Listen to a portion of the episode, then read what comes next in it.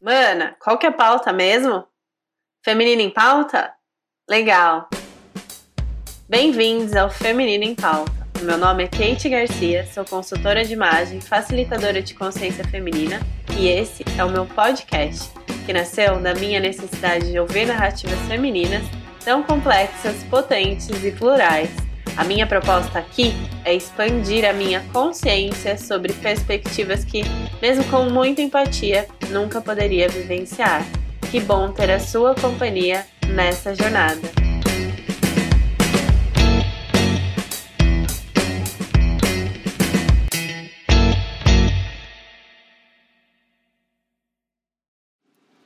Parece até brincadeira, mas chegamos em dezembro. Hoje é dia 2 de dezembro, quarta-feira, meu aniversário, minha gente. Sagitariana tá vibrando aqui, ó. o dia de hoje representa muito para mim, muito mesmo. Por isso, eu gostaria de abrir o episódio de hoje agradecendo por mais um ciclo que se inicia na minha vida.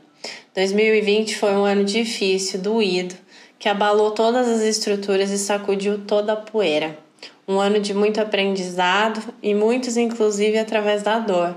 Mas com tudo que 2020 trouxe, eu escolho ficar com amor. Um amor que cresceu aqui dentro e que está transbordando no meio do caos. E assim, eu fui compreendendo coisas que, sinceramente, só me fazem agradecer a cada segundo.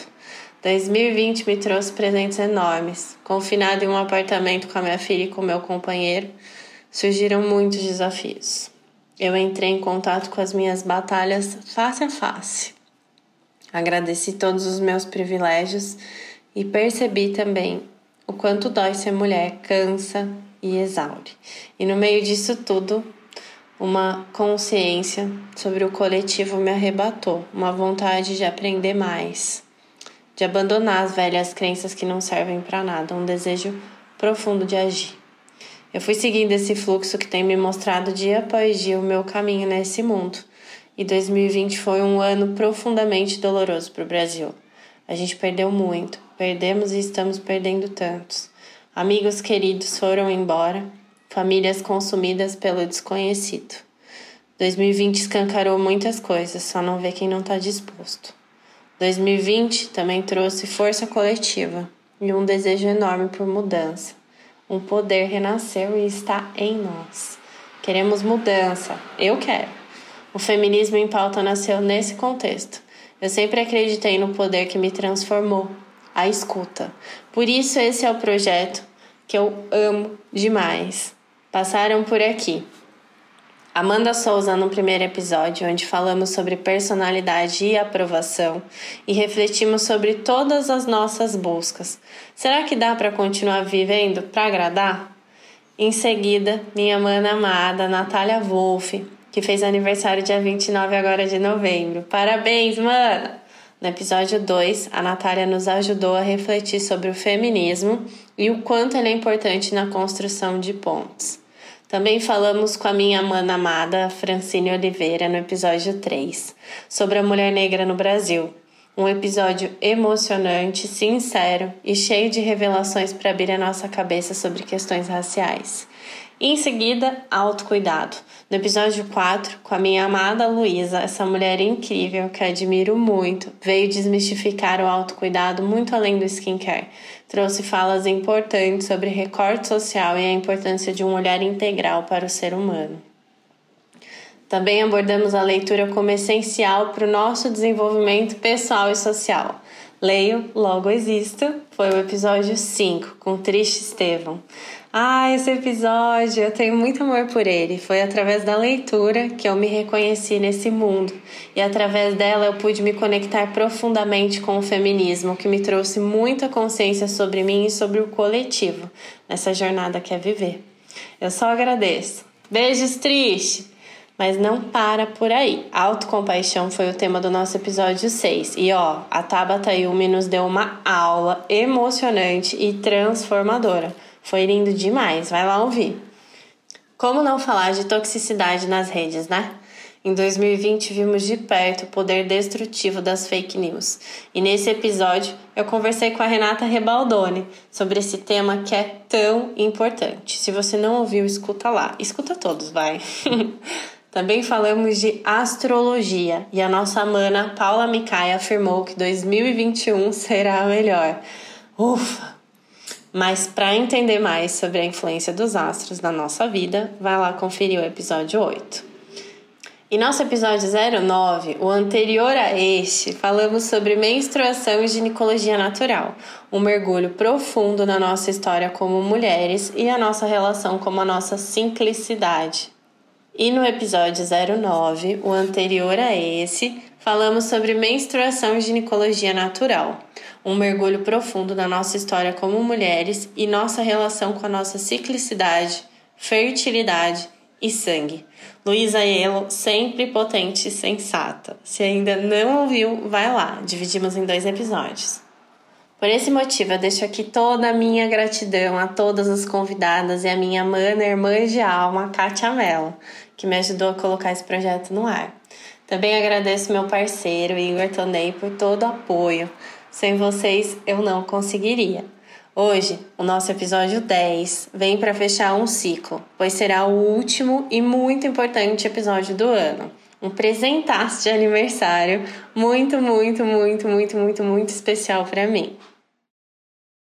Eu vi brilhar, eu vi no meio da mata eu vi a pena de prata do caboclo Guaraci.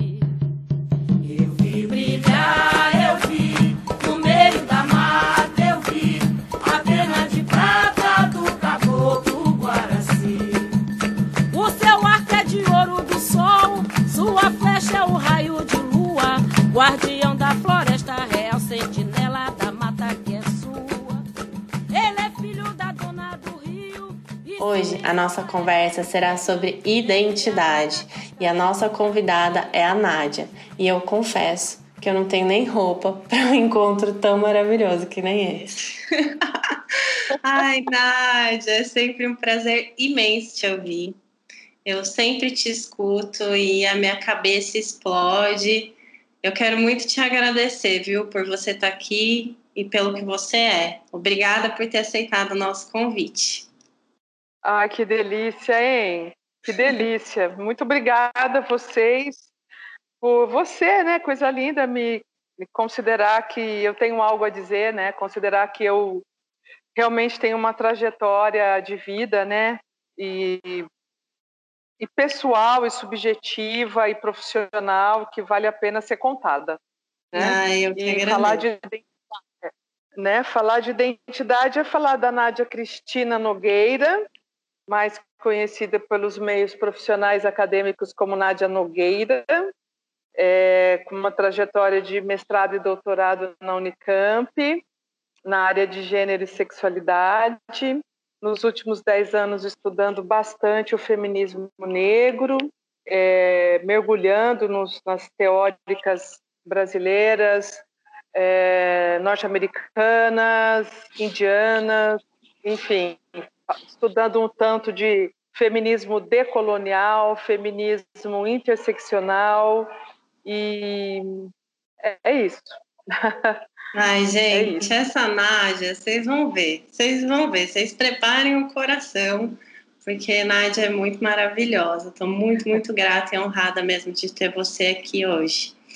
É, Nádia, quando a gente pensa em identidade, né, parece um conceito bastante simples, porque afinal a gente, em tese, sabe quem a gente é. Mas à medida que a gente passa a estudar um pouco mais sobre a história, a gente entende mais do que nunca que a gente é um resultado do meio que a gente vive, né?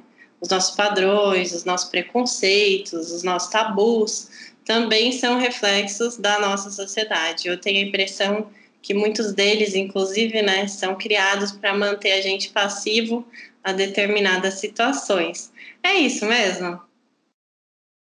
Ah, essa é ampla, né? Bom, falar de tabus, falar de padrões, falar de passividade, né?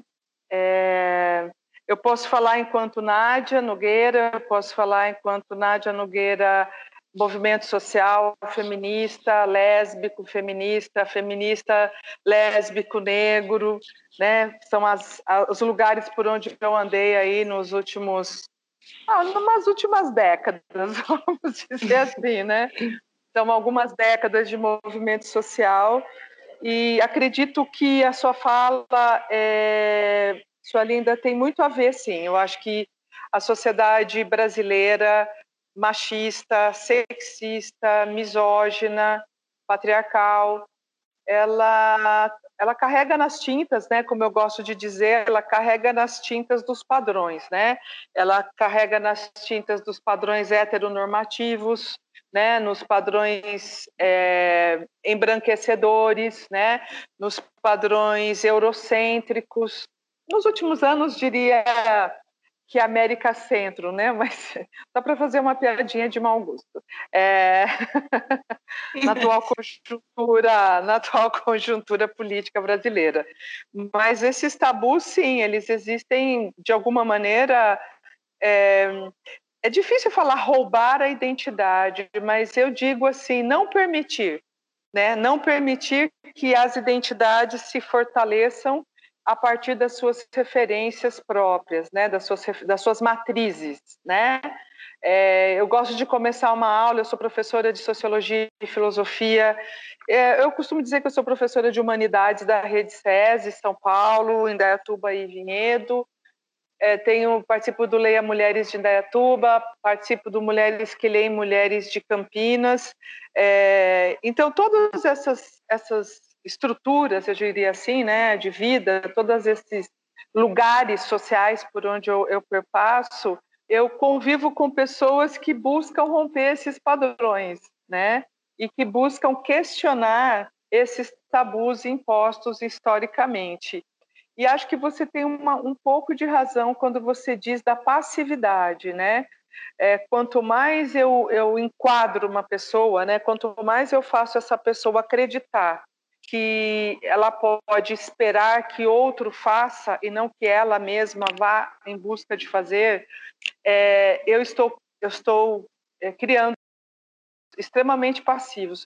Eu vou dar um exemplo como professora e como educadora. Eu gosto de ser chamada de educadora, mais do que professora. É, como educadora, eu digo assim para os pais, né? É, você já está ajudando o seu passarinho a voar, né? Ou sua passarinha, né? E os pais ficam meio assustados quando eu falo isso, né? Eu falo, eh, os pais têm que ajudar, né? Eu digo pais enquanto professora, né? A sociedade precisa ajudar as pessoas a acreditarem nelas mesmas. E se elas estão dentro de padrões impostos que não dizem nada a elas, né? Que não tem nada a ver com com o que elas acreditam, eu estou sim é, produzindo sujeitos extremamente passivos sem nenhuma, sem nenhum pensamento crítico, sem nenhuma opinião pessoal, com argumentos sólidos, né? É, um sujeito que vai entrar na fila, né? Ele só vai andar em fila, ele só vai olhar é, o pescoço do outro, ele só vai olhar a, a, a cabeça do outro, ele não vai se impor né, naquilo que ele acredita.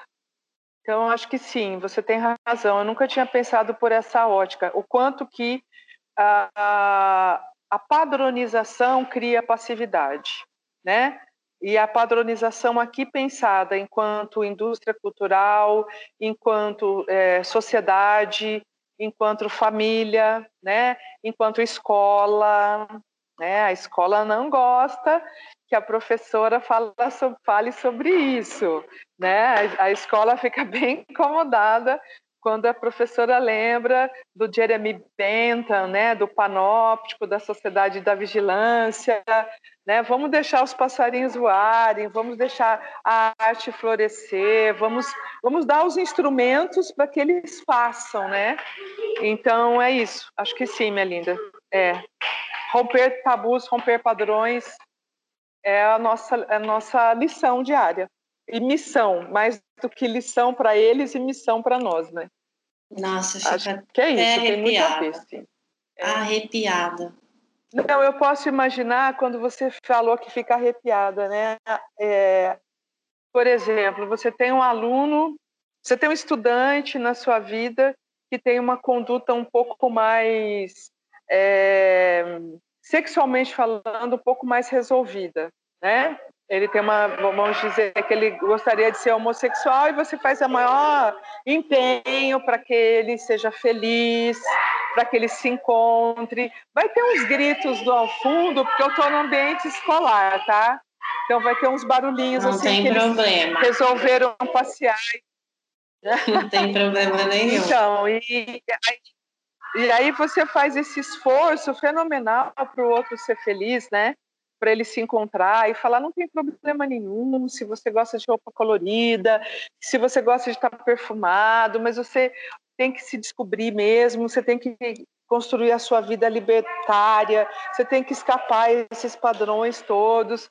Aí depois de tudo isso, ele vem chorando no dia seguinte e fala para você: a minha mãe disse que eu não sirvo para nada, que o meu comportamento está completamente errado, é, que eu sou um lixo mesmo, porque será que eu nasci?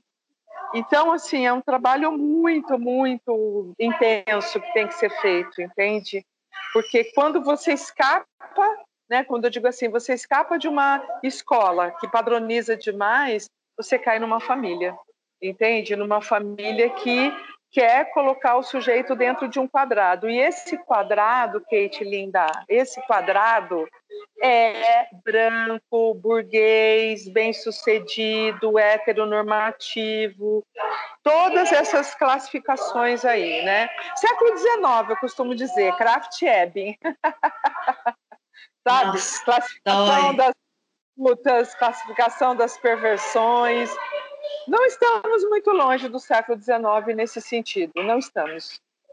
Não Estamos bem pertinho, né? Tá aqui assombrando a gente. Tá, tá. Ele está, além de estar assombrando, ele é uma espécie de é, horizonte para muitas pessoas, porque elas têm pavor de sair desse lugar, né? Porque esse lugar é o, é o porto seguro delas.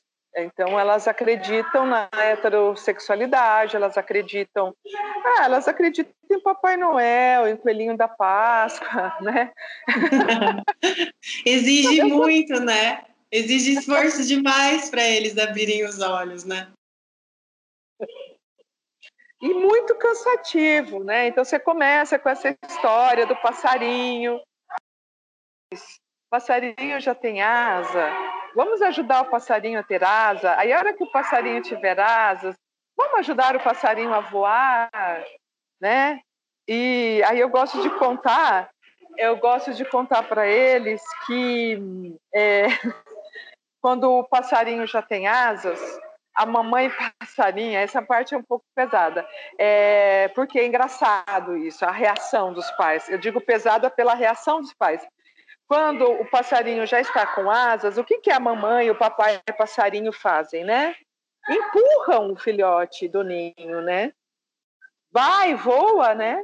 Nossa, eles ficam absolutamente apavorados, porque eles pensam assim: como que você quer que eu jogue o meu filho do ninho? Não, não é isso. Você já ensinou ele a pegar ônibus? Você já ensinou ele a andar de bicicleta com ele pela rua? Sabe, coisas mínimas assim? Então é por isso que a gente tem uma sociedade também, né? Eu estou indo para outro lugar, vamos voltar para o nosso lugar, só para fechar. Nós temos uma sociedade com pessoas que têm 50 anos dentro de casa, né? Que não voaram, que não foram construir suas vidas, porque estão presos aos pais e aquela suposta segurança, aquela suposta padronização que você falava, né? Que você me perguntava. A gente vai, vai como nossos pais da Elis Regina. Não, Não, mas a e- gente vai escapar disso. Vamos, eu tenho A fé. A gente tem que ter A fé. Ai, Nádia, maravilhoso. E tu- tudo a ver com isso que a gente está falando, né? Inclusive, eu vejo que essa sociedade patriarcal, ela tá o tempo todo, né, oprimindo as mulheres, impondo esses padrões que a gente está falando, né? E padrões estéticos, inalcançáveis, determinando o lugar do nosso desejo, né? A gente tem que ser boa mãe, enquanto o abandono paterno está na nossa cara, escancarado e é tratado com tanta normalidade, né? Você acha que essa onda de conservadorismo que você acabou de colocar ela vem acontecendo mundialmente, né? Isso é uma tentativa de repressão ainda maior que a força desses movimentos, né? Os movimentos negros, os movimentos feministas, LGBTQIA+, vem apresentando. Acho que deve dar um medo, né? É, eu gosto muito de pensar nessa perspectiva, Kate. Eu gosto de pensar que nós estamos vivendo um momento histórico em que a mulher gorda, ela só quer ser uma mulher gorda, ela não quer ser mais uma mulher obesa, porque ela não é uma estatística da medicina, né? Ela não, ela não está lá numa lista da medicina. Ela é gorda, ela nasceu gorda, ela viveu gorda e ela está feliz gorda, né? Não sei porque eu fui aí primeiro pensando na mulher gorda. É... A Márcia Tiburi, né, a filósofa brasileira Márcia Tiburi, ela fala uma coisa no Feminismos é, que é o seguinte: toda essa reação, essa neo-reação conservadora, né, ela tem muito a ver, sim, com a explosão dos movimentos sociais. Né? É, acho que vocês sabem né, que Márcia Tiburi foi jurada de morte, né, assim como Jean Willis foram eles foram embora do Brasil, né, dentro dessa onda conservadora. Eu estou chamando de neoconservadora porque a sociedade brasileira sempre foi conservadora, né? A gente vai falar mais sobre isso ao longo da nossa conversa. Mas essa onda neoconservadora, ela vem sim muito como reação aos movimentos sociais, né? Muito em reação a, a, ao lugar que as pessoas estão ocupando nas ruas, né?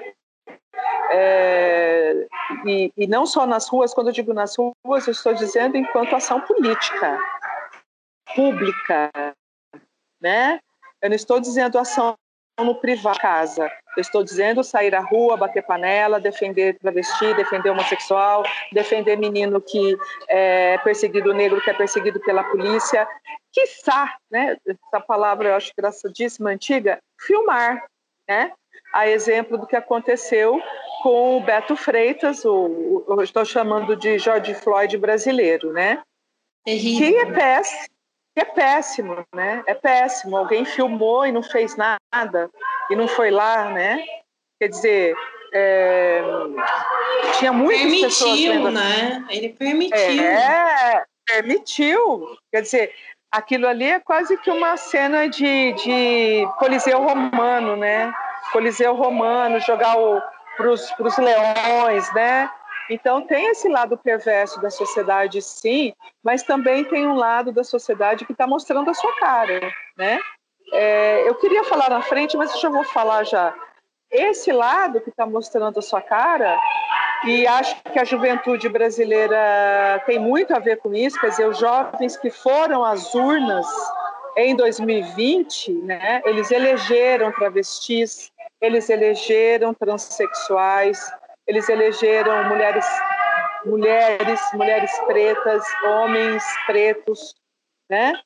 Então acho que tem uma mudança de fato acontecendo e essa mudança é, é irreversível. Né? Acho que essa mudança é irreversível. Por que, que eu acho que é irreversível? A eleição de 2020 é, a nível municipal mostrou isso, né? Coisa Você linda. Tem, Coisa linda. Você tem travestis históricos de 60, mais de 60 anos eleitos no interior do Rio de Janeiro, sabe? Tem Erika Hilton eleita em São Paulo. Eu já tinha eleito é, é, Érica Malonguinho antes, né, deputada estadual. Então, assim, você tem muitas coisas é, quebrando né, essa hegemonia branca. Tudo bem, branca, burguesa, conservadora, tudo bem, alguém vai virar e falar assim, né? Ah, mas e o medo do comunismo, né? É uma conversa, né? Uhum. Eu acho que não é eu acho que não é medo do comunismo, eu acho que é medo das mulheres. Muito, né? Eu Sempre. Acho, eu acho que é medo. É medo nosso mesmo. E sempre Mesmo quando. Ocupem os espaços. Sem dúvida. Sempre quando eu penso nisso, tudo que você está falando, me vem muito à mente a manutenção dos privilégios, né? Acho que é por isso que causa tanto medo também, né? Tanto repúdio. É só você pensar em termos políticos que você tem terceira ou quarta geração, né? Pensa aí, Nordeste brasileiro, você tem quarta geração no, no poder, né? É, político. Você acha que os caras querem perder isso, né? E assim, e quando você fala em privilégios, né? Eu gosto mais da palavra oportunidades, mas eu acho que você tem razão. Ninguém quer perder os seus privilégios, né? Os seus privilégios de classe, os seus privilégios de cor. Por isso que há, há, há pessoas negras que, se, que dizem que não tem racismo, né? Porque elas já estão num campo de privilégios é, brancos, né? Então elas, elas têm a coragem embora pretas e, e, muitas vezes retintas, né? Eu pensei também em falar um pouquinho de colorismo quando você fala de manutenção de privilégios, né? É, o, que, o que me causa bastante incômodo é quando eu vejo pessoas retintas dizendo que não há racismo.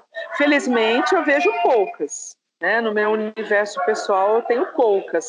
Mas Basta pensar que o vice-presidente da República disse que não tem racismo e o presidente diz que nós estamos importando problemas. Isso nunca foi um problema no Brasil. Então, a, a, o Brasil é um país extremamente que age é, assim muito em relação à questão do colorismo. Né? As oportunidades se dão justamente pela cor da pele, né? E no caso dos políticos, por décadas, e a gente pode dizer mais do que décadas de, de privilégios, né? De privilégios, de estarem ali. Eu estava vendo, é, você ouve não sei que neto, não sei que filho, né?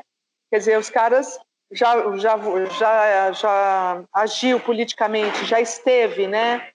Com o poder nas mãos o bisavô, o avô, o pai, o filho e agora está o neto, né? Então assim você fala, gente, né? Mas ah, eu tenho esperança, eu tenho esperança. 2020 para mim foi um alento. Se você pensar que é, acho que ganhou uma pessoa só no Brasil inteiro que apoiava a atual situação política. Todos os outros apoiadores perderam as eleições, perderam. Então há esperança. Há muita esperança, tenho muita esperança. E tem uma coisa que me incomoda muito, né, nisso tudo, que é a colocação, né, das pessoas num papel de vitimização, então, né?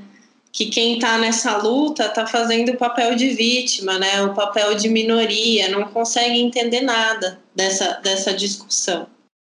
Ah, sim, a vitimização, o mimimi, né? Sim, sim. É, eu não sei porque eu estava pensando aqui, né, na, no que as, as feministas negras falam, né? Eu pensei em Bell Hooks, eu pensei em Chimamanda Adichie, eu pensei em Audre Lorde, eu pensei em Patricia Hill Collins, eu pensei em Angela Davis, né, a mais antiga e mais conhecida entre elas todas. É, eu pensei em Djamila Ribeiro, em Carla Cotirene, em Juliana Borges, em Joyce Bert. Né? Eu, eu pensei que, finalmente, e pensei também em Xênia, França, quando ela diz lá no documentário Afronta, né, que eu acho que super vale a pena assistir, é, os depoimentos desses jovens negros brasileiros que estão se vendo, né, nos espaços onde eles estão ocupando, é, que só fala em vitimização quem não é negro, né? Só fala em, em vitimização quem não passou por isso, né? Como eu adoro devolver isso para um aluno branco branco, loirinho, de bocas vermelhas, bochechas rosadas, quando ele diz que isso não existe. Eu falo, na sua vida, certamente não, né? E, e, e, e gosto também de falar para o menino negro quando ele mesmo diz que não existe, eu falo, não, nas suas condições acho que não mesmo, né? Você estuda numa escola de excelência, né? Você tem é, padrões de segurança nessa escola. Agora, e se você morasse na Quebrada, né? No Campo Limpo Paulista, no Capão Redondo, né? E trabalhasse na Paulista, será que você teria a mesma visão, né? Porque a questão do território é muito importante de ser pensada, né? Eu acho que quando eu penso nas interseccionalidades, eu falo, eu penso assim, tem o território, não esquece do território, né? Porque a questão dos, as pessoas só se dão conta disso dependendo dos territórios que elas ocupam, né? Eu estou lembrando da Maga Moura, que é uma das meninas que fala no é uma uma digital influência brasileira maravilhosa dessa jovem dessa juventude preta que ela fala, os caras têm a coragem de, de trocar minha imagem por, por tênis, de, de trocar minha, o meu trabalho por uma, uma coleção de roupas. O quanto que eu não estou vendendo para esse cara, né? E eu só fui descobrir que eu era linda, preta, linda, maravilhosa em Londres. E quando eu estou lá em Londres, eu vejo assim a moda de Londres, não meu bem, a moda da Bahia, Ana, né? E eu apareço lá né, como moda de, a moda de Londres. Não, meu bem, não é, é moda de Londres, é moda, é moda do interior da Bahia, de onde eu vim, onde eu cresci. Mas eu me eu passei a me ver como uma mulher preta a partir do momento que eu tô fora do Brasil e que falaram, nossa, como você é linda, né? Então, eu acho que esse outro lado, é, você falou da vitimização, né? Nós falamos da vitimização e do mimimi. Quem fala sobre isso é porque é racista, me desculpa, tá? Me desculpe você que está ouvindo, please. Não estou falando de você, estou falando da sociedade. Mas quem diz que é vitimismo e mimimi é racista, porque não, não pratica em, em absoluto empatia, né? Não, não, não pratica, né? não se coloca no lugar do outro. É, tem outras é, perguntas que você me. É, sei que você vai me fazer ainda, mas eu vou adiantar uma coisa. Eu só entendi, me entendi realmente como uma mulher preta e me entendi, é, é, entendi o que era viver como uma pessoa preta quando eu estive entre pessoas pretas retintas e fui preterida fui a última a receber, a ser atendida no balcão. É, é, apareceram seguranças, não sei da onde, a hora que eu entrei é, num determinado lugar, entende? Isso é, é, tem cinco anos essa cena e eu não esqueço nunca dessa cena, né? Eram, não eram nem seis horas da manhã, né? Então, eu digo o seguinte, que até cinco anos atrás eu sabia o que era racismo, de ser chamada de burra, burro quando. Ah, a sua cor parece a cor de burro quando foge, porque eu não sou retinta. Mas hoje eu vou dizer para você: na próxima vez que eu nascer, se tiver esse negócio aí de nascer de novo, eu quero nascer retinta de cabelo duro. Linda. Mais Ai, linda maravilhosa. Ai, que lindo, Nádia! Maravilhosa! Gente do céu, tá vendo por que, eu queria ter essa mulher aqui? Porque é muito bom, é muito bom, é expansivo, sabe? Não tem como a gente não, não acordar, ué. Tem que, tem que ouvir mesmo. Ai, a gente sempre pergunta, né, para as nossas convidadas, né, se elas são feministas. Mas para você eu quero perguntar de outra forma. Eu quero perguntar por que, que o feminismo é importante, por que na sua visão, tantas mulheres ainda hoje têm medo de se reconhecer como feministas? Essa é uma pergunta que daria um curso assim de uns dois meses, né? Mas é, vamos fazer, vamos. Ah, eu vou adorar. Já já tem uma bibliografia mínima aqui que eu anotei, né? O feminismo é para todo mundo, Bell Hooks. Eu costumo dizer que este é o livro é, que toda estante tem que ter, né? Esse livro básico, porque ela faz um panorama muito é, de fácil compreensão, né? De muito fácil compreensão do que é a luta feminista, né? É, em geral e a luta feminista da mulher negra, né, em particular, a partir principalmente dos anos 60. É, ou Sejamos Todas Feministas, da Chimamanda Adichie, ou o outro, né, que é o TED Talk por uma educação feminista, né? É, eu acho que Audre Lorde, os dois livros que acabaram de ser publicados no Brasil, né, Sou Sua Irmã e Irmã Outsider, né, no qual ela vai dizer que o feminismo é a única política capaz, é uma política revolucionária, né, porque ela não está preocupada com a superioridade, né, ela está preocupada com a igualdade de oportunidades, com a igualdade de direitos, né, com a igualdade de relações, né, e não com a assimetria de relações. Nós vivemos numa sociedade muito assimétrica. Acho que, de novo, as eleições, o segundo turno das eleições de 2020 mostraram isso, né, das candidatas mulheres que foram para o segundo turno, apenas uma mulher conseguiu se eleger, né? As outras que a gente tinha praticamente como setas que seriam eleitas é, na virada todo o discurso foi usado contra elas, né? O discurso conservador, aquele começo da nossa conversa, né? Dos padrões, né? Dos, dos tabus e etc. Então, isso por um lado, né? O, o feminismo enquanto política, é, enquanto política social, né?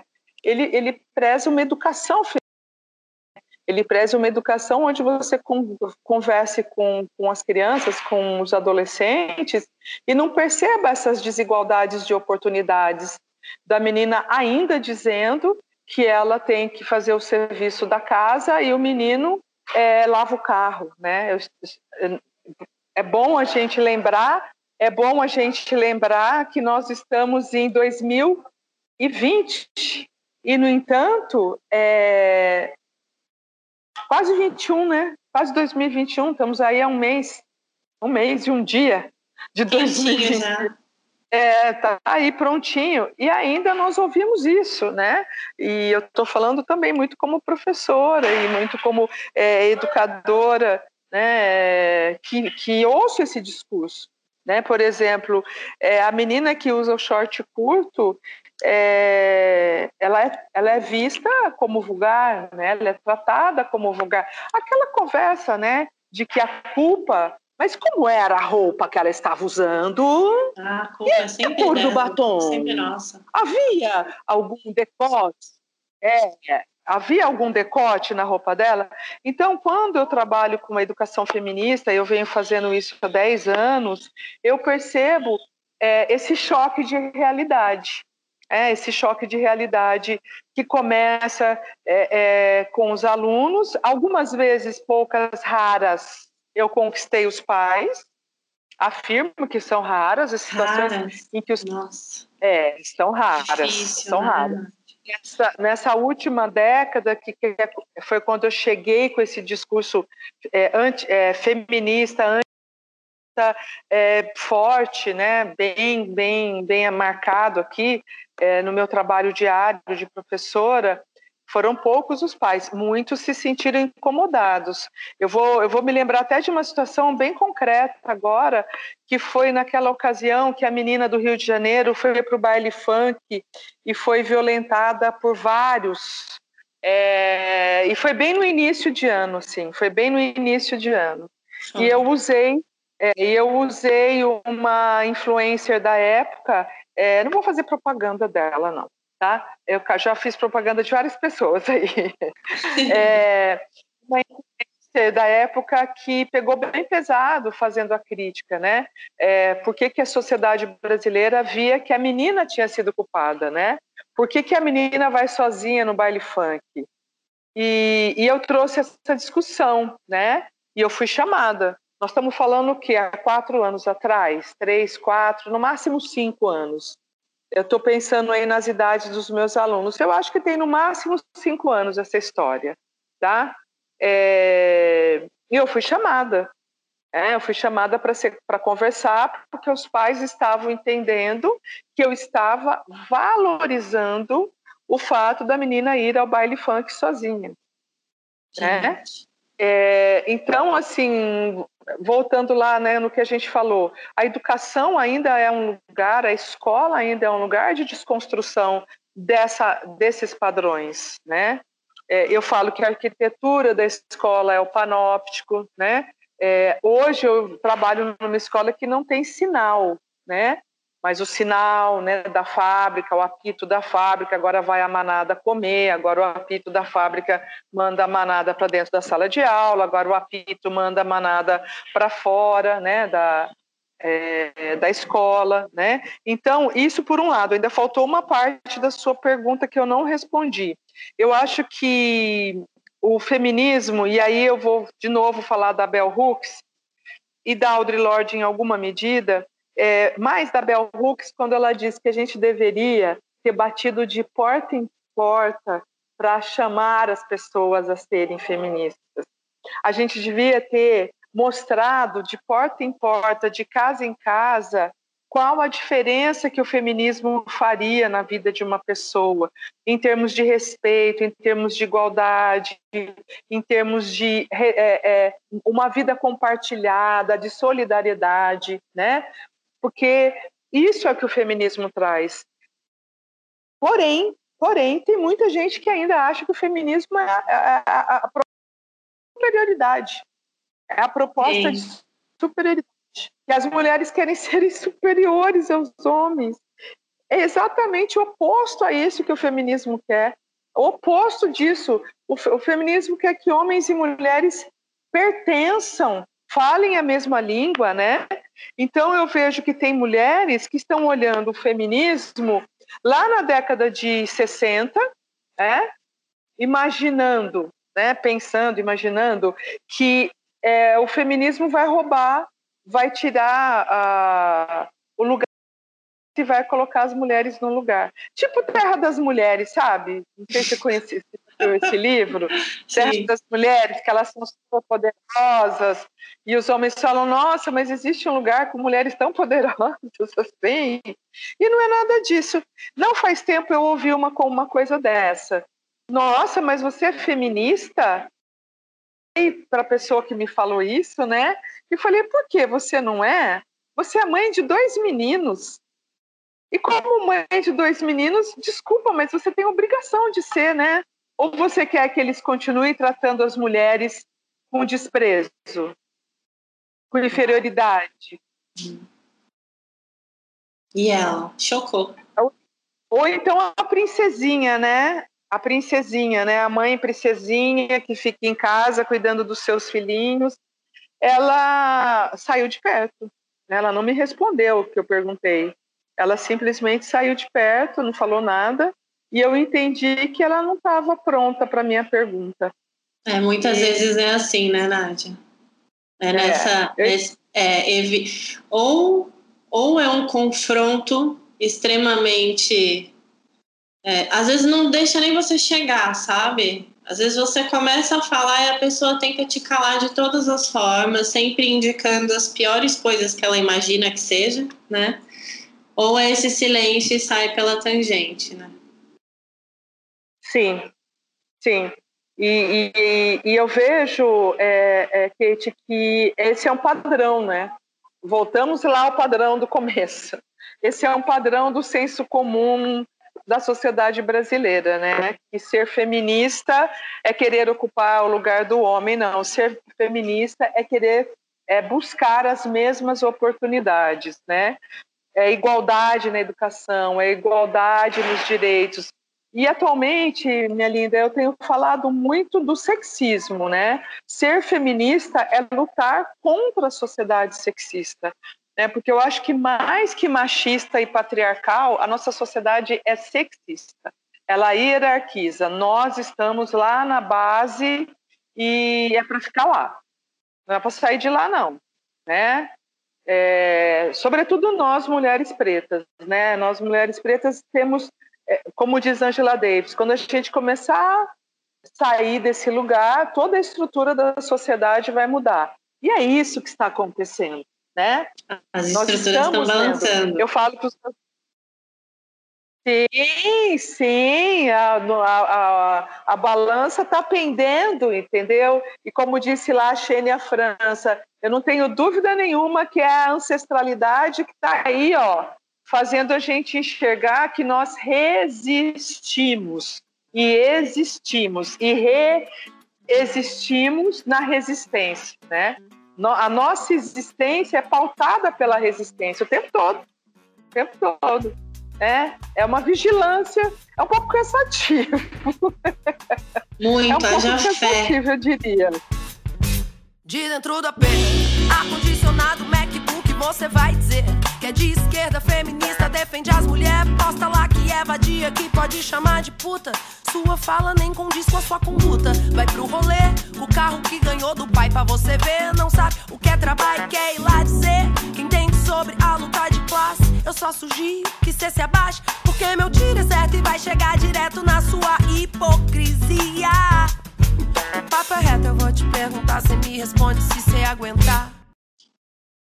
E já que a gente está é. falando né, de, de, tudo isso, eu queria que você falasse para a gente por que, que o feminismo ele precisa ser interseccional.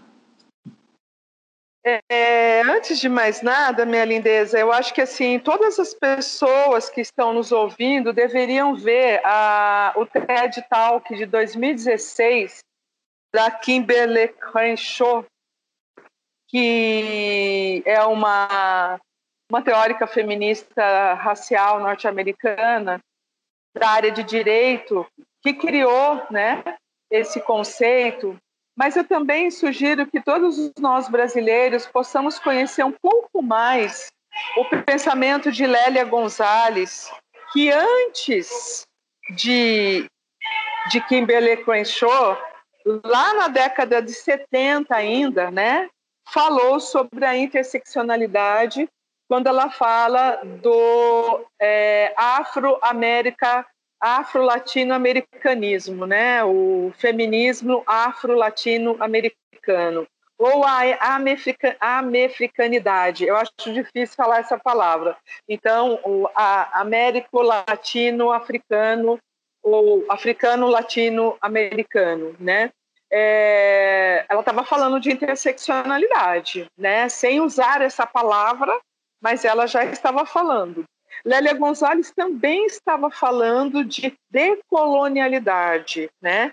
E quando você pensa que ela estava falando de decolonialidade, ela estava falando de novas epistemologias. E quando você pensa em novas epistemologias, você pensa sim nas epistemologias de base africana, né? A noção de tempo, por exemplo, eu adoro essa história que a noção de tempo de Exu, ela é circular, né? Que não existe tempo, espaço, né? Isso daí é uma invenção, né? Eu estou estudando, ainda estou muito... É, eu costumo dizer que eu estou muito bebezinho ainda nesse, nesse aprendizado, né? Mas a Lélia Gonzalez, assim, eu fico pensando como que ela não esteve na nossa bibliografia, né? Eu fiz ciências sociais eu entrei em sociais em 83, 1983 e saí em 1988, né? Eu não tinha Lélia Gonzalez na minha bibliografia, né? Aliás, eu Como nunca tive nenhuma negra, nenhuma referência dessas. Eu me lembro de falarem de Audre Lorde e Angela Davis, sim, né? Mas nenhuma dessas, também outra coisa importante, nenhuma dessas mulheres eram é, traduzidas, né? É, a primeira tradução é da Angela Davis, o Mulheres, Raça e Classe, de 2016. É de lá para cá que você vem nesse boom, que eu não tenho dúvidas que Djamila Ribeiro é, é personagem central nisso, nesse processo de é, incentivar as, as traduções, né, todas as traduções. Mas quando você fala de feminismo interseccional, são muitos os marcadores de exclusão social não é só ser mulher, né? Ser mulher é um dos marcadores, mas ser mulher, ser mulher preta, ser mulher preta periférica, ser mulher preta periférica obesa, ser mulher preta periférica obesa não letrada, porque ela não pôde estudar, porque ela teve que cuidar dos filhos das mulheres brancas, né? A Audre Lorde fala muito em raiva, né? Eu gosto muito disso. Ela fala muito em raiva como indignação como é, é, impulso de ação política, né? Então a intersecção, o feminismo interseccional e eu diria o, o feminismo decolonial, eles têm essa essa importância, né? Essa importância que é trazer novas epistemologias, né? Não mais as epistemologias eurocêntricas, né?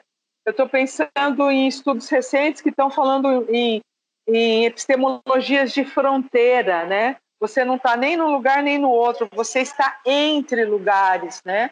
Eu acho que também é muito importante pensar nos, nos não lugares ou nos entre lugares. Então, o feminismo interseccional é fundamental, né? É, a Bell Hooks é a primeira a, a criticar profundamente né, a, a Beth Friedman, a mística feminista, tá, né? Quando ela diz de que mulher que a, que a Beth Friedman, Friedman fala, né? Beth Friedman fala. Ela fala da mulher branca, classe média, entediada com a educação dos filhos, entediada com os cuidados com o lar, né? Então, essa mulher que está sendo é, é, pensada como feminista. E as outras mulheres? E a mulher indígena? Né? E aí eu lembro, eu gosto de falar muito da Sojourner Truth, que a gente fala muito pouco, né? Aquela mulher pretinha, pequenininha, miudinha, tem muitas imagens dela ao lado do Abraham Lincoln, que diz: então eu não sou uma mulher? Não tem ninguém que me ajude a subir numa carruagem. Ninguém me ajuda a atravessar as pontes. E eu não sou uma mulher, né? E aí você pensa assim, por que, que ela conseguiu falar sobre tudo isso? Porque ela conseguiu estudar. E nós no Brasil? Nós éramos proibidos de estudar, nós negros. Nós éramos proibidos a ter direito à propriedade, isso após a abolição. Nós éramos presos pela lei da vadiagem nós somos é, o número dos, dos encarceramentos, nós estamos encarcerados desde a adolescência, desde os 9, 10, 11 anos de idade, meninos e meninas. Então, são tantas coisas que a gente ainda tem que falar, que a interseccionalidade né, é, é o que permite você abrir esse leque, né? esse, eu esqueci de falar da mulher preta, periférica, não letrada, obesa, homossexual. Então, olha a quantidade de demarcadores né, de exclusão social que tem. Essa, esse TED da, da Kimberly Crenshaw eu gosto muito, porque ela começa dizendo assim, né? É, ela está no auditório, ela pergunta quem daquele auditório conhece tais casos, né? Aí ela mostra as fotos dos homens que foram negros que foram assassinados. Aí 90% do auditório conhece. Aí quando ela começa a falar dos casos das mulheres negras brutalmente assassinadas, ninguém conhece. Segue invisível, né? Segue invisível não. Segue estatística. Não é invisível. É estatística. Número só, né? Uhum. Não é vida, né? Não é vida. É muito ah, triste. É muito triste, dói muito. Dói muito. Mas e esperança. É, a gente seguimos na esperança e seguimos informando, né, Nádia? Seguimos falando, discutindo e levando essa pauta, né? Mesmo nos lugares onde há incômodo, a gente não pode se calar. Principalmente. Principalmente. Falando um pouco sobre a sexualidade, então, né? O Brasil é, tem aquela fama de ser um país considerado muito bem resolvido, né, com a sexualidade. Eu acho que um pouco por conta do carnaval, da coisa da pouca roupa, da pegação, ao mesmo tempo que é um país extremamente LGBTQI fóbico, né? Altíssimos de assassinato de pessoas trans. E mesmo sendo o país que mais consome pornografia com pessoas trans, né? Isso é muito louco. Como você vê essa questão, Nádia? Por que, que o outro. Aliás, por que, que o que o outro faz entre quatro paredes é tão importante?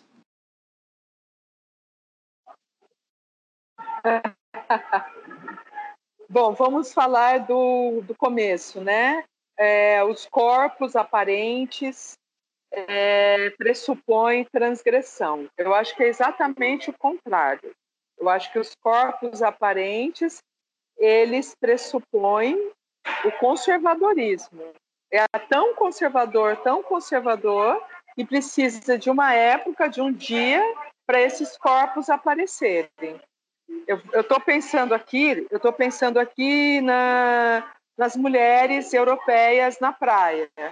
O Uau. biquíni, a parte de baixo, é praticamente um short e em cima elas não usam nada. E ninguém vai querer pegar, e ninguém vai querer é, fazer fio-fio, e ninguém vai querer.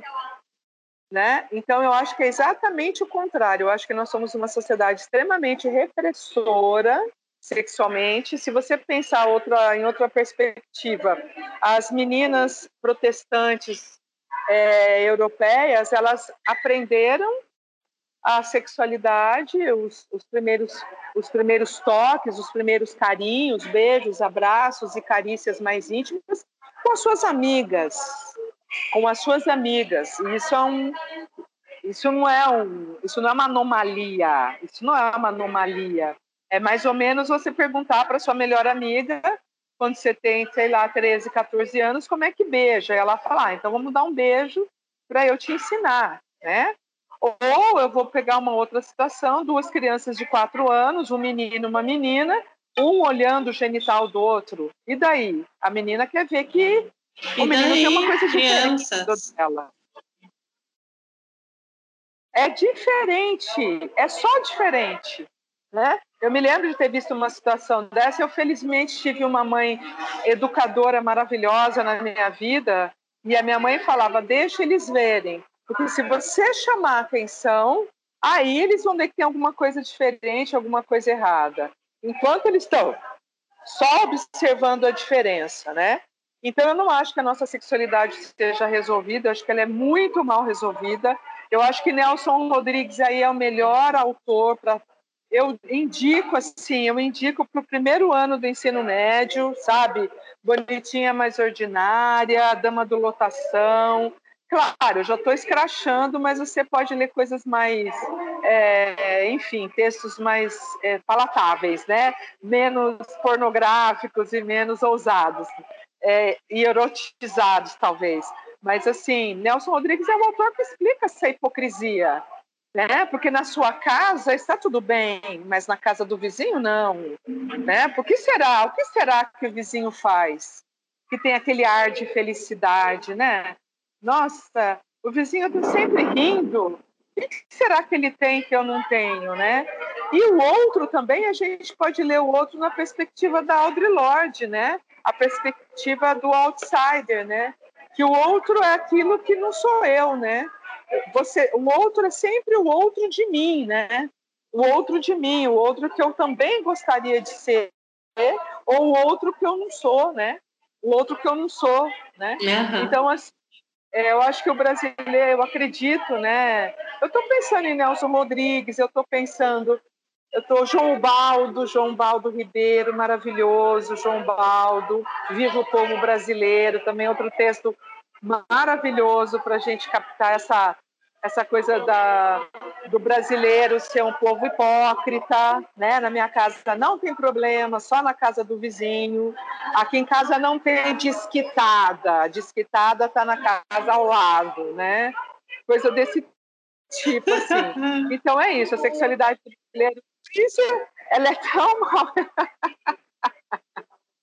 a sexualidade do brasileiro é tão mal resolvido que o homem branco, é, não necessariamente branco, mas hétero, ele vai em busca de uma travesti na esquina, sai com ela, não para que ela seja é, a mulher, mas para que ela seja o homem da relação, né? Eu já tive a uhum. oportunidade de pesquisa e agora a Mara Moira, é, a nossa trans, mulher trans maravilhosa, foi candidata a deputada estadual, a Mara Moira fala disso no livro dela, né? Que os homens procuram, os, os homens héteros procuram as, as travestis justamente porque elas têm, né? Eles não querem uma mulher, eles querem a mulher com tênis. Essa, esse é o fetiche, né? E aí matar por quê matar, né? Matar porque eu não eu, eu, eu digo uma coisa assim bem absurda, tá? Matar porque eu não tive coragem de ser o que você teve coragem. Ai, Nádia, amo. É isso. Não, não, tem, o, não tem outra resposta para uma situação tão absurda. Eu fico sem fôlego. Maravilhosa. Ainda tem gente que se assusta, veste até a carapuça. Quando meus versos ácidos com a fala bruta. Deve ser difícil ter que engolir tudo isso daqui. Isso daqui. Tem que ser forte pra aceitar o que ainda tá por vir. É. Dia de libertação bem resolvidas na parada. Quem se assume causa choque nas mentes mal informadas. Um desce, o outro sobe, cada um na sua jornada. E na minha eu tenho glória, gru e linda quebrada.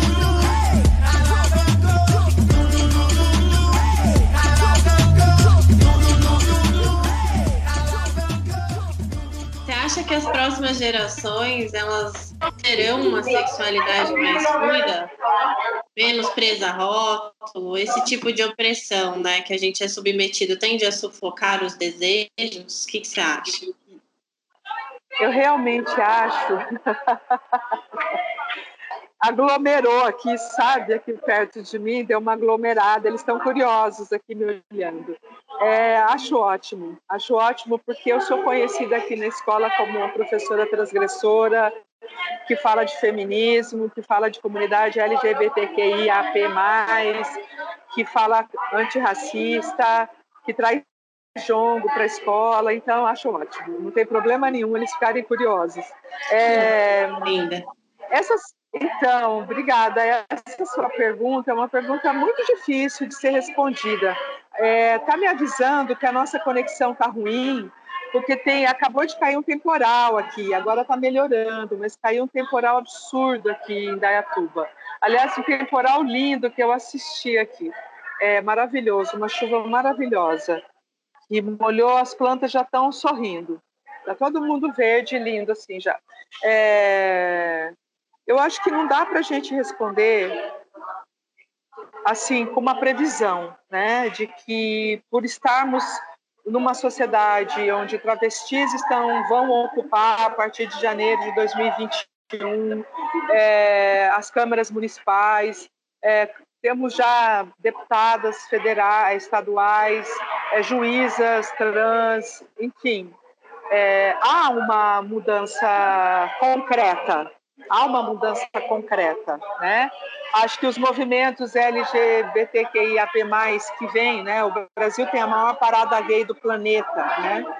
É, eu fui a muitas paradas, até o dia que eu fui tinha 5 milhões de pessoas, eu estava em cima de um carro, me deu uma crise de claustrofobia, eu falei, não, já tá bom, eu já entendi que eu já fiz a lição de casa, deixa para essa gente jovem agora, né? É, claro, ainda ainda vou às vezes, mas fico lá sentada, deixa a parada passar, né? Não estou dentro da parada.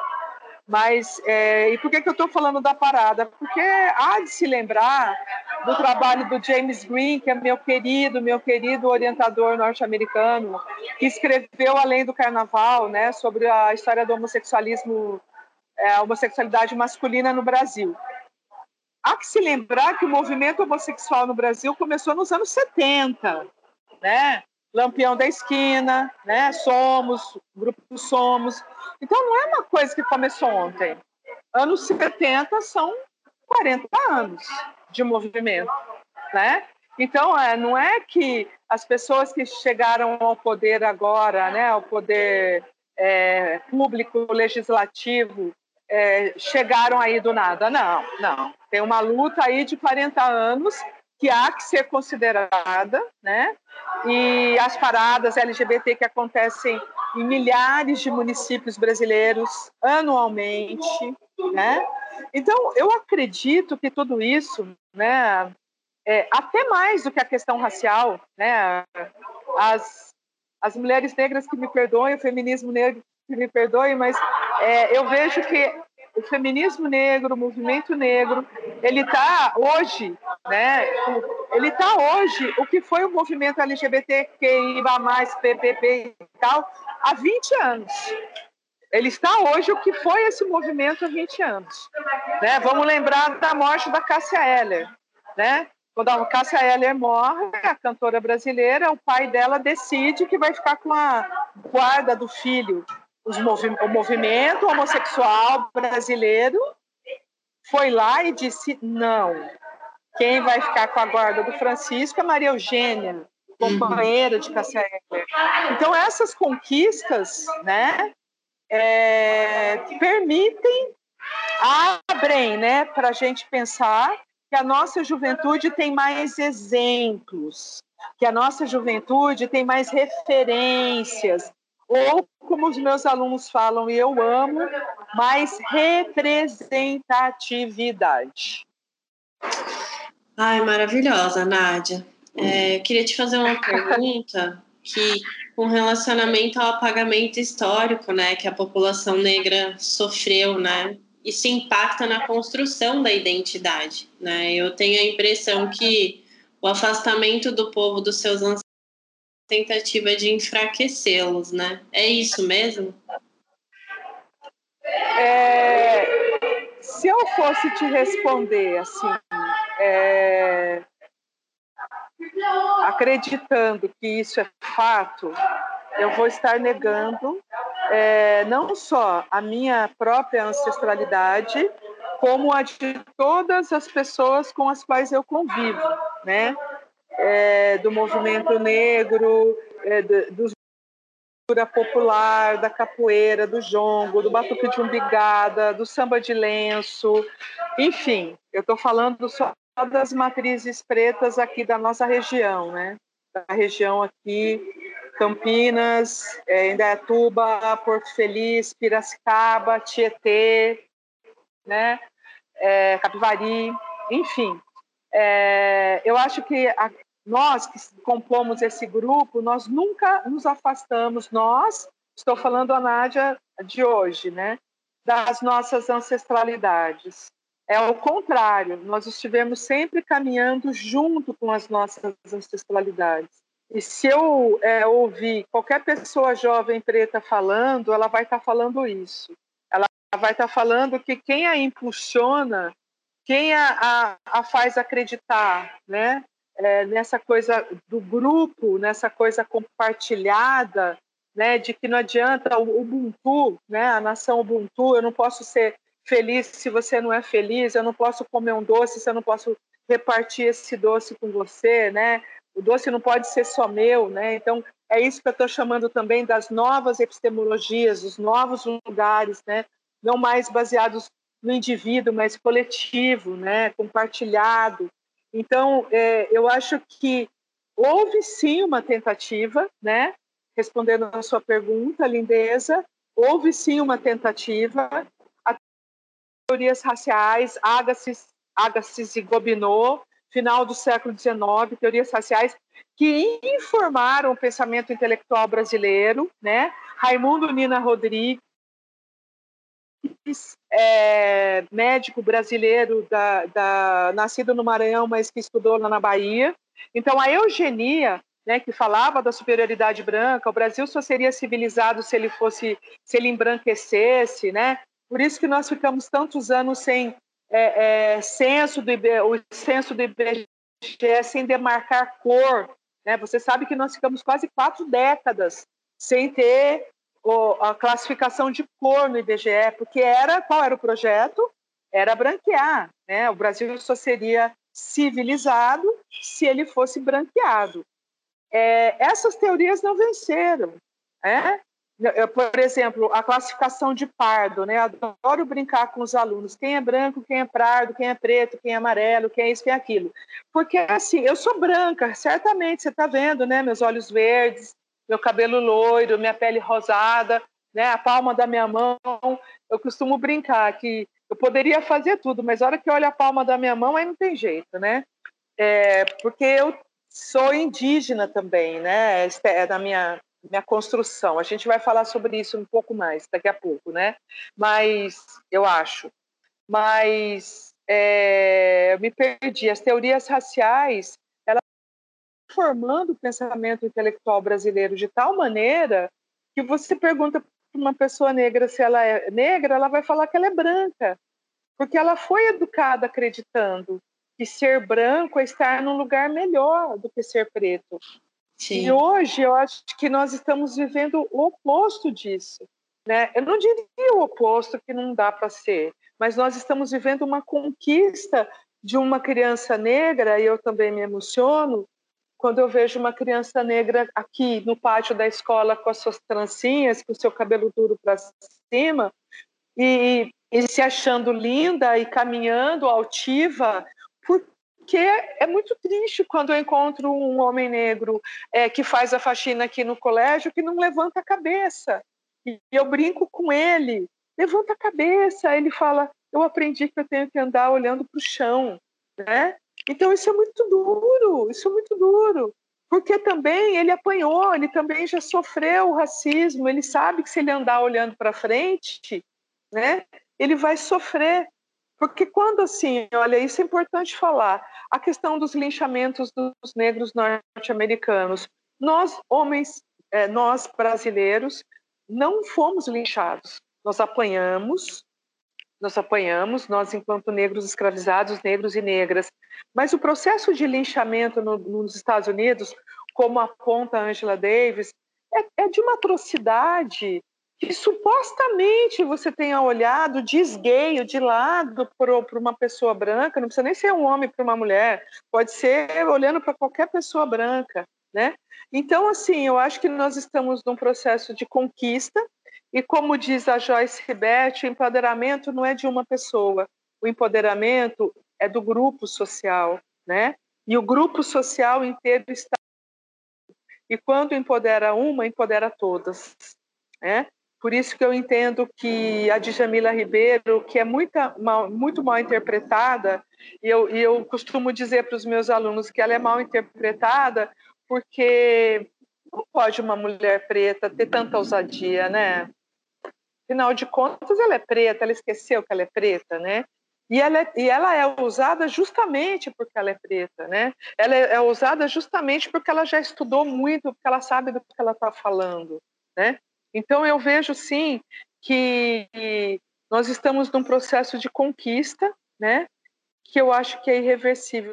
É, eu acho que não teve apagamento, acho que teve resistência e acho que a, a, o projeto de apagamento que o Abdias Nascimento mostra muito isso no genocídio do negro brasileiro, processo de um racismo é, é, é, escondido, né, velado, mascarado, né, e que não é tão mascarado e nem é tão velado assim. O, Abdias fala isso lá em 77, né? Ele publica a primeira vez esse trabalho em 77. Ele já mostra ali que havia uma resistência essa resistência está no samba, essa resistência está no jongo, essa resistência está nessas outras manifestações que eu falei aqui, né? Essa resistência está nos morros do Rio de Janeiro, para onde os negros são jogados, está nas periferias das grandes cidades. É só você ver as pesquisas recentes que mostram que nas comunidades ou nas favelas não tem fome, porque na casa de um come dez. Se tem comida aqui, é Ubuntu, é nação Ubuntu né? Eu não como sozinha. Todo mundo que está aqui em volta come. É... Mas esse daí eu quero responder com mais detalhes mais para frente. Mas é isso. Não há apagamento, não há resistência. Houve tentativa.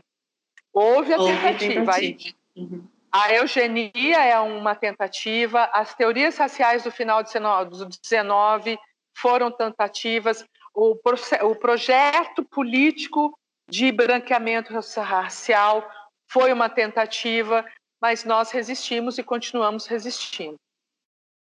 Linda. Esse... Ai, que emoção, viu, Nádia? Eu, eu já ouvi você falar é, um pouco sobre o seu processo, né? E já me emocionei muito com isso. Eu queria que você pudesse contar um pouquinho sobre a sua construção, da sua identidade. Ah, eu fiquei tão encantada quando você disse em algum momento que talvez eu pudesse falar sobre isso, que eu vou tentar ser concisa, mas é uma história de 57 anos, né? Que é a minha idade. É, é uma história de 57 anos. Quando criança eu era chamada de é, cor de burro quando foge, né? Essa que não tem cor. E eu andava com Japão né, porque eu cresci em Presidente Prudente, uma cidade de alta incidência de colônia japonesa. Até hoje eu tenho uma afinidade muito grande com a cultura japonesa, com a maneira como a cultura é, japonesa trata um ao outro. Eu acho que ela, ela encontra muito a nação Ubuntu, né, a cultura africana, quando você pensa na questão da coletividade, no respeito ao mais velho, né? A cultura japonesa traz isso muito forte. E, e, eu passei a minha vida praticamente toda sem saber de onde eu era, né? Hoje eu acho que eu sou da Nigéria, né? Mas pode ser que eu seja do Senegal, também pode ser que eu seja do Congo, né? E pode ser que eu seja de Moçambique, enfim. Mas hoje eu tenho certeza que eu sou da África, né? Porque o que é meu é do outro, né? O que é meu não é só meu, eu não me sinto feliz né, se outra pessoa que está perto de mim não tem, e eu tenho, né?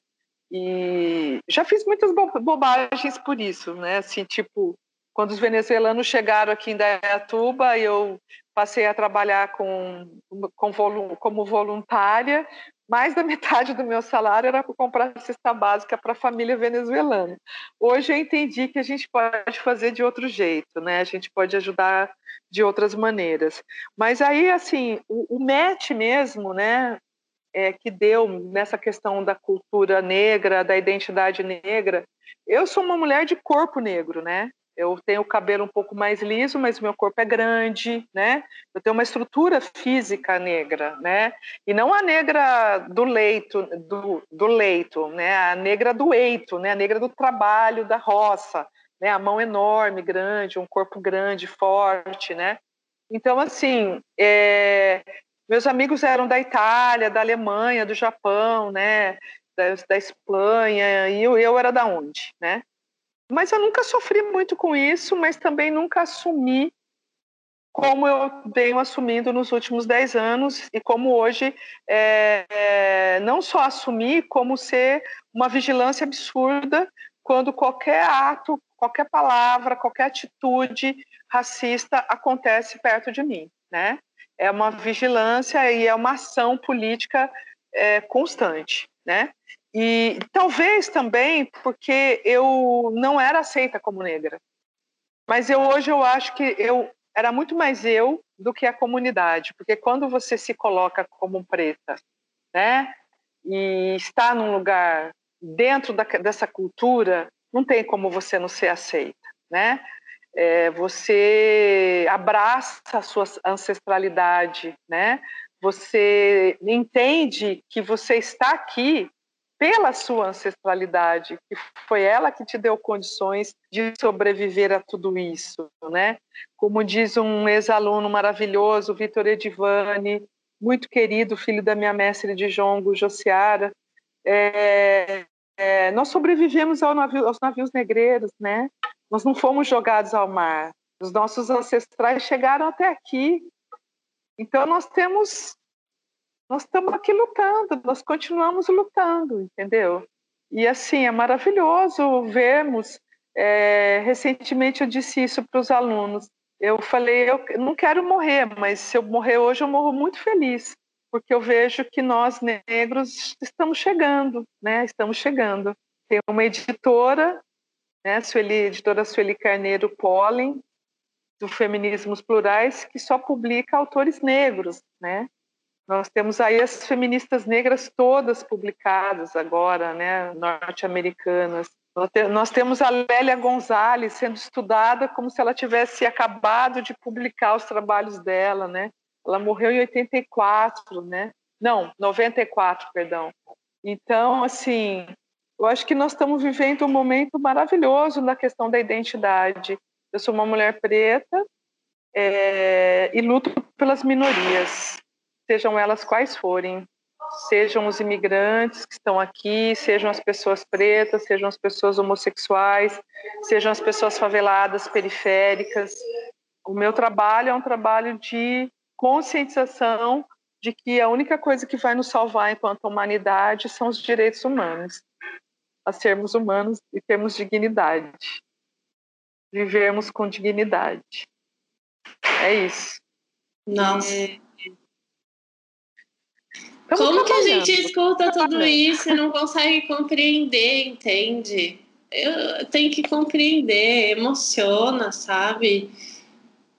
Essa resiliência é muito linda, sabe, Nádia? Eu tenho muito orgulho de poder ter você perto. Não vejo a hora que passe isso, pra gente estar tá junto, junto mesmo, sabe? Quero muito, conta comigo, viu? Ai, que linda, que linda. É essa palavra maravilhosa, resiliência, né? Nós, pretos, somos resilientes. Sobrevivemos aos navios negreiros, sobrevivemos a todos os açoites, sobrevivemos a todas as vagas que não nos foram dadas, sobrevivemos a todos os vestidos que não nos deixaram comprar, sobrevivemos a todos os lugares no ônibus em que não nos deixaram sentar, sobrevivemos a tudo isso, né? Seguimos sobrevivendo e, e só juntos somos mais fortes, né? E juntos com todas as pessoas, né? Não só pessoas negras. A gente costuma dizer muito isso, né? Que o racismo não é um problema do negro, né? O racismo é um problema do branco, né? A gente não construiu o racismo, né? A gente é, eu tenho, eu, eu, eu, atualmente eu fico pensando muito nisso, sabe? Como abrir a cabeça das pessoas, né? Como falar com as pessoas que não entendem isso. Eu também. E, e eu estou muito disposta, Kate, a ser cada vez mais dócil. Eu não sei como eu estou encontrando essa energia, sabe? Mas eu acho que vem muito da minha mãe, do pai da minha mãe, que eu não conheci, meu avô Pedro, que era preto retinto, né? Negro retinto o vô Pedro. Eu acho que vem deles, vem dessa ancestralidade de é, falar mesmo, né? Falar. É, enfim, as pessoas têm que se colocar no lugar do outro, né? O que é ou a história, por exemplo, que aconteceu em Valinhos, aquele menino chegar para entregar uma pizza e ser tratado daquela maneira. Bom, peraí, com que direito, né? A mulher da padaria, né? A outra mais recente, né, a mulher da padaria em São Paulo. Eu não vi essa da padaria. Eu só estive num grupo que nós discutimos essa da padaria. Ela humilhou, né, os atendentes da padaria e um casal é, de homens homossexuais foi defender o pessoal da padaria. Ela foi para cima deles. Aí ela está se defendendo agora dizendo que ela é bipolar. Bom, por favor, né, meu bem, toma o remédio, então fique em casa, né? Então, acho que a sociedade está mais reativa entende? Menos passiva, também tem a ver com alguma coisa que a gente já falou lá atrás. Eu vejo a sociedade mais reativa, sim. É, não Acho passarão. Não passarão. Acho que o movimento negro é, tem o seu papel, todos os movimentos sociais, não só o movimento negro, mas acho que temos nós, sociedade, que estamos indignados. Não passarão, não passarão, né? E isso é muito recente. E eu falo, vocês mais jovens é, são a grande transformação que eu estou vendo, né? Eu estou vendo, tô vendo, estou assistindo, né? E eu estou aqui para compartilhar o que eu estudo, né? O que eu, enfim, eu estudei Gilberto Freire no mestrado, né? E aí ainda eu achava que era bonito o que o Gilberto Freire falava em 1900, 900 ainda, tá? Antes de 2000. Eu acho que tem um lado bonito também dessa miscigenação racial. Eu sou fruto dela, né? Eu sou índia, eu sou portuguesa, eu sou africana e eu sou tudo isso. Eu também não posso negar isso, né? Toda essa essa construção dessa miscigenação racial e cultural que é esse caldo brasileiro, né? Mas eu tenho que considerar que a luta tem que ser demarcada, né? É, e eu estou bem disposta a ler a literatura indígena nas férias, né? Ailton Krenak e os outros autores que estão uhum. falando, é, né? Que também a né? eles também são minoria, né? Eles não gostam, inclusive, de ser chamados de índios, mas de brasileiros. Mas é outra cultura, né? É outra cultura e a gente tem muito a aprender, tem muito a lutar pela dignidade, né? Desse dessa gente que é a gente, né? Essa, gente, gente que é a gente. É. Essa gente que é a gente, né? Eu gosto de pensar nisso. Mas é isso, é o e aí assim, o jongo é onde fecha, né? A minha questão racial eu fecho com o jongo. É, quando eu cheguei no jongo, é, transformou minha vida, né? Transformou, transformou os meus os meus valores. É, eu falo que o jongo transformou os meus valores. Eu falo que eu tô lá há cinco anos. A minha mestre fala que eu tô lá há oito. Então, eu não sei. Eu acho que eu tô no jongo desde que eu existo, né? É, como mulher preta. Talvez eu não existisse antes como mulher preta, talvez eu não soubesse esse lugar, né? Mas o jongo foi a, o encontro com a minha ancestralidade, né? Foi encontro com a minha mãe, foi encontro com os meus ancestrais por parte de mãe, né? Porque eu sou mix. Né? Eu adorei essa. A crioula falou isso, eu acho. Acho que foi a crioula é, lá no Afronta, a, a grafiteira. E eu adorei quando ela falou que eu sou, ela é mix. Então eu sou mix. Eu sou índia e tal, e sou negra, e sou, meu pai era de família de origem portuguesa. Né? Meu pai chamava, chamava Basílio, né? e minha mãe Sim. chamava Alvina Leopoldina Nogueira, né? Ah. Pensa bem, né? Da onde eu venho, né? Eu já venho, né, desse lugar de matriz, né? Eu sempre dividi o bife, né? Eu sempre dividi a, a, sopa da noite, né? Então, assim, eu já aprendia isso lá na minha vida, na minha casa, né? Com minha mãe e com os meus irmãos. Eu sou a décima filha, né? Sou o número dez. Tenho nove irmãos, oito irmãs Uau. e um irmão antes, né? Então, tudo isso tem a ver com a minha identidade também, né? Que, que se forma nesse lugar, né? Esse é o lugar. Mas aí o jongo foi assim aquele match, aquele aquele pulsar dos tambores batendo no coração e eu costumo dizer que ele não bate no coração, ele bate no topo da cabeça. É, ele bate no coração, mas ele bate no topo da cabeça. E aí, assim, a energia de entrar na roda, de girar, de estar tá ali. É engraçado que quando eu estou na roda, eles dizem que eu pareço uma preta velha, né? Porque tem a jongueira que parece ela toda graciosa, né? Toda ver. cheia de trejeitos. E eu danço mais como uma senhora mesmo. Mas é porque eu também sou uma senhora, né? Eu tenho quase 60 anos. E é maravilhoso, é maravilhoso. É uma entrega absoluta. O tambor é o nosso ancestral, né? A gente reverencia o tambor, né? Como sendo eles vieram antes da gente, né? E, como se eles fossem os nossos ancestrais. A gente agradece de ter chegado até aqui, né, de ter sobrevivido, chegado até aqui. E eu estou fazendo esse trabalho aqui, tem cinco anos eu faço esse trabalho aqui, tese de Indaiatuba. Hoje até me vangloriei um pouco assim, falei, gente, todos os anos eu ganhei prêmio, porque a gente tinha um projeto aqui que se fazia com com a Universidade Zumbi dos Palmares, né? Esse ano, em função disso tudo, né, não teve.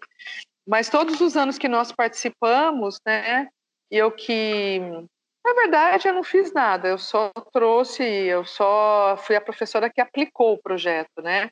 Que era para falar de uma personalidade e escrever alguma coisa sobre essa personalidade, né?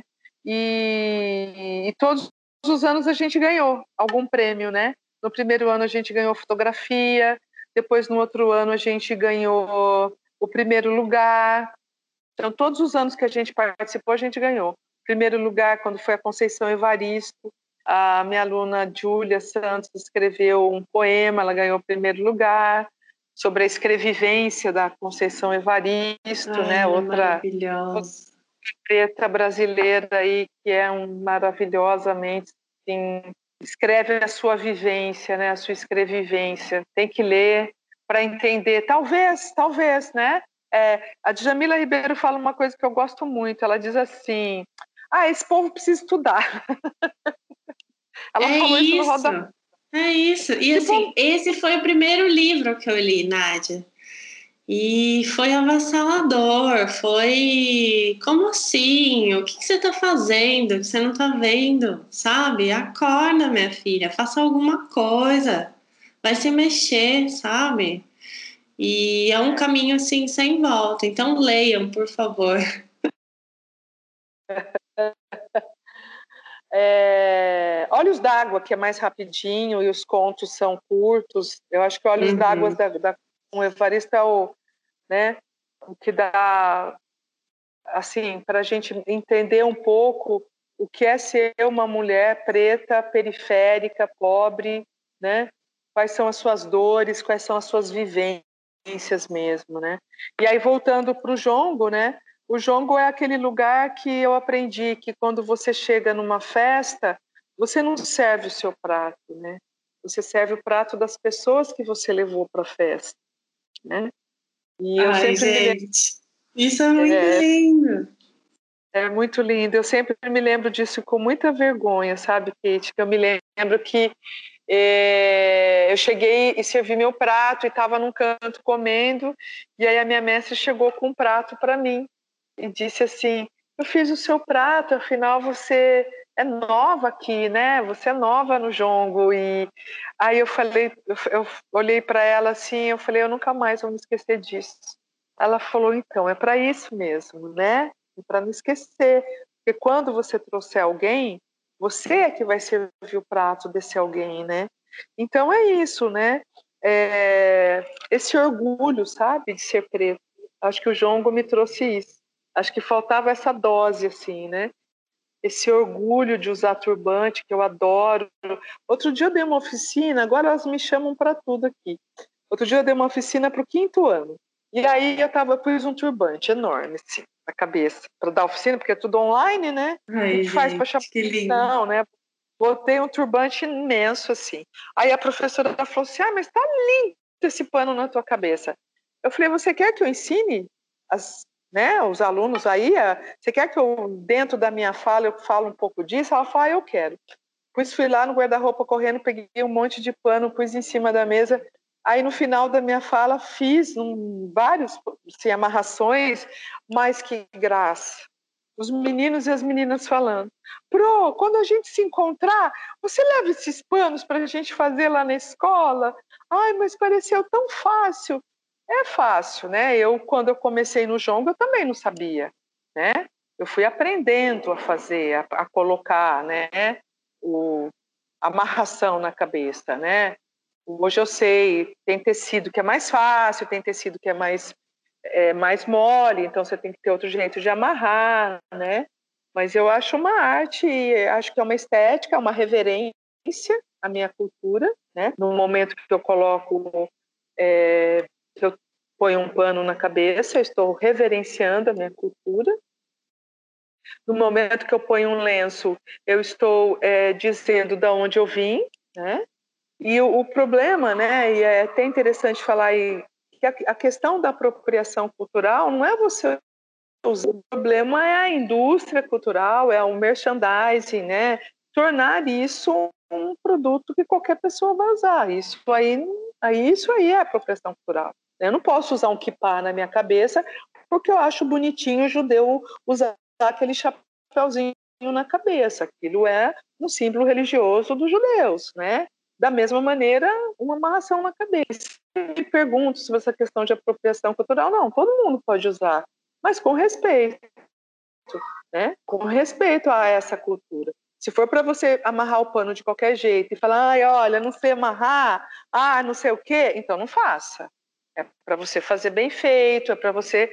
Quem faz isso é uma reverência à sua ancestralidade, né? A nossa ancestralidade. Então, tem que ter respeito. É isso. Ah, lindo, Nádia. Eu sempre escuto as pessoas negras usando a expressão aquilombar, né? E eu fico pensando na força que essa expressão traz. Se você quiser falar um pouquinho? Ah, isso é lindo demais. Então, o jongo foi onde eu aquilombei, né? Eu acho que o meu processo de aquilombar foi o jongo, assim.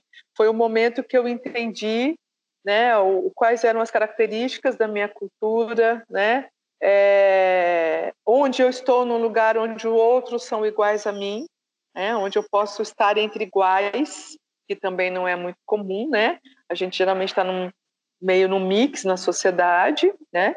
E acho que a gente tem hoje cada vez mais processos, acredito, né? Visualizo, é, não acho, não acho, mas visualizo mais aquilombamentos, né? Mais pessoas aquilombadas. Né? Acho que o jongo é isso, o batuque de umbigada, o movimento negro em São Paulo, as mulheres negras de São Paulo que têm uma força, e Lu Obá de mim, o que, que é aquilo, né? 450 mulheres tocando, o que o ILU faz enquanto formação de mulher preta, né? O ILU não é só tocar instrumentos, mas é todo um é, é um é um aquilombar, né? É um aquilombar por, por excelência, né? Acho que a Érica Malunguinho tem também o, o aparelho Luzia, né? Que eu tive a oportunidade de conhecer Fiquei absolutamente encantada pelo que é o aquilombar é, é, das pessoas invisíveis ou das pessoas abjetas. Eu gosto de usar essa expressão da Judith Butler, que eu acho importante nos apropriarmos dessa expressão, seres abjetos, né? Os moradores de rua, aquelas pessoas que não têm gênero definido, né? Aquelas pessoas, aqueles que nós chamaríamos de invisíveis. Eles são invisíveis para quem? Para nós. Né? Eles, na verdade, Sim. são seres abjetos. A gente não quer nem falar sobre eles. E eu vi isso lá no aparelho Luzia, com respeito, com uma consideração. Né? Até um dia que eu queria fazer um curso com ela, ela falou: o curso é você vir aqui. Você vem aqui no meu quilombo urbano e você vai fazer muito curso vendo as coisas que acontecem por aqui, né? Então, acho que a gente tem muita coisa. O jongo é fortíssimo no Rio de Janeiro, né? Você tem o jongo da Lapa, que ocupa a Lapa e vira uma roda gigantesca, né? E, enfim, o jongo é o pai do samba, né? Então, tem toda essa história, né? O samba, as escolas de samba. Então, acho que são tem muito aquilombar, né? Quando você pensa em todos esses espaços, esses, por isso que eu digo, não houve apagamento histórico, houve resistência, né? Tia Ciata, Tia Maria, essas mulheres poderosas, e isso é interessante também. Eu falo que se eu fosse voltar a estudar, eu quero falar das mulheres negras é, enquanto políticas públicas, né? Enquanto políticas sociais, na verdade né? A grande maioria eram mulheres. Claro, teve Cartola, né? Teve Pixinguinha, enfim, teve um monte de gente, mas principalmente teve esses aí. Eu me refaço, fato descarto de pé no chão, homem comum. Se a benção venha, me reparto. Invado cela, sala, quarto. Rodeio o globo, hoje tô certo de que todo mundo é um. E tudo, tudo, tudo, tudo que nós tem é nós. Tudo, tudo, tudo nós tem é tudo, tudo, tudo que nós tem é nós, tudo, tudo, tudo que nós tem é tudo, tudo, tudo, tudo que nós tem é nós, tudo, tudo, tudo que nós tem é tudo, tudo, tudo que nós tem é nós, tudo, tudo, tudo que nós tem é. Calhe o cansaço, refaça o laço, ofereça um abraço quente que conselho que você daria para a Nádia de 10 anos atrás? O que eu falaria para a Nádia de 10 anos atrás?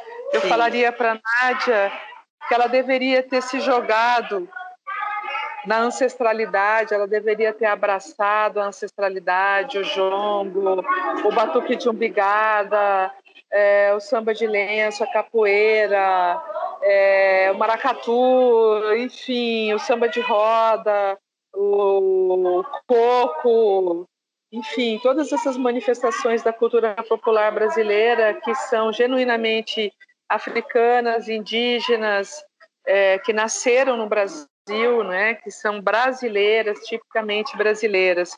É, eu tinha um sonho que era dançar, né? Eu queria dançar, eu queria ser bailarina. E aí meus pais não tinham condições de me colocar na escola de balé. E hoje o meu, meu sonho é, é, é, a Nádia de 10 anos atrás poderia ter feito isso. Como ela não fez, a Nádia de hoje está fazendo o seguinte: ela está tentando fazer isso com os seus alunos. Né? Ela está trazendo para a escola o jongo, ela está mostrando o que é o coco, o que é o maracatu, ela está mostrando a Ingrid Silva, nossa bailarina preta, que nesse momento está grávida, maravilhosa, né, bailarina em Nova York, né, que não, dá, não, é possível, mas enfim. Então eu, a Nádia de a Nádia de 10 anos atrás, ela ela recuou um pouco, né? Teve um tempo que a Nádia recuou. Então, mas eu também acho que é aprendizado, né? Eu também acho que é amadurecimento, eu também acho que é libertação de paradigmas, de enfim, acho que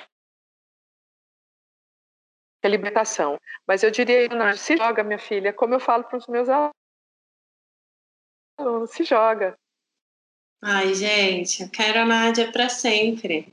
Maravilhosa. Muito, muito obrigada por toda a contribuição que você é, por essa potência. Feliz, né? Tenha orgulho do seu, né? Tenha orgulho da sua pele. Tem muito que você não precisa mais ser refém de alisamento. A cada aluna, a cada pessoa aluna é aluno, porque a gente também é isso que eu diria. Faz 10 anos que a Nádia abraçou o feminismo, o antirracismo, é, fora dos espaços da universidade. É, não me arrependo nem um pouco. Acho que, que, hoje atinjo muito mais pessoas do que eu atingia é, no, no tempo que eu estava na universidade. Continuo sendo uma referência bibliográfica, muito obrigada. Entende? Mas não é só isso. Tem um trabalho de base que é preciso ser feito. Tá é. bom, lindeza? Obrigada, viu, maravilhosa? Gratidão enorme por essa conversa. Foi muito bom te ver, tá bom? Um beijo. Obrigada, beijo, beijo, beijo. Espero que vocês que ouviram a gente é, sejam interlocutores, tá? Estou às ordens, me procurem no Instagram se quiserem conversar mais e estou aberta para isso. Beijo, beijo, muito obrigada, lindona. Obrigada, tá. fica com Deus. Fica com Deus. E você que está aí ouvindo esse podcast, gostou? Você pode nos apoiar divulgando os episódios. Conte para todos que você escuta Feminina em Pauta. Siga e interaja com a gente no Instagram, Feminina em Pauta. E favorite o nosso podcast no seu tocador preferido. No Spotify você nos segue, no Deezer você favorita, na Apple Podcast você assina e também pode nos avaliar. No Google Podcast você se inscreve. Então apoia a Mana aqui, que o seu apoio é muito importante e nos ajuda a alcançar mais pessoas. Quero aproveitar para deixar aqui mais uma vez o meu muito obrigada a todos que nos acompanharam em 2020. Nos vemos em 2021 com muitos novos episódios. Avisaremos nas nossas redes sociais. Não deixe de nos acompanhar. Nos vemos em breve. Afinal, o feminino está em pauta e a nossa história não acaba aqui. Temos muito para ouvir e aprender.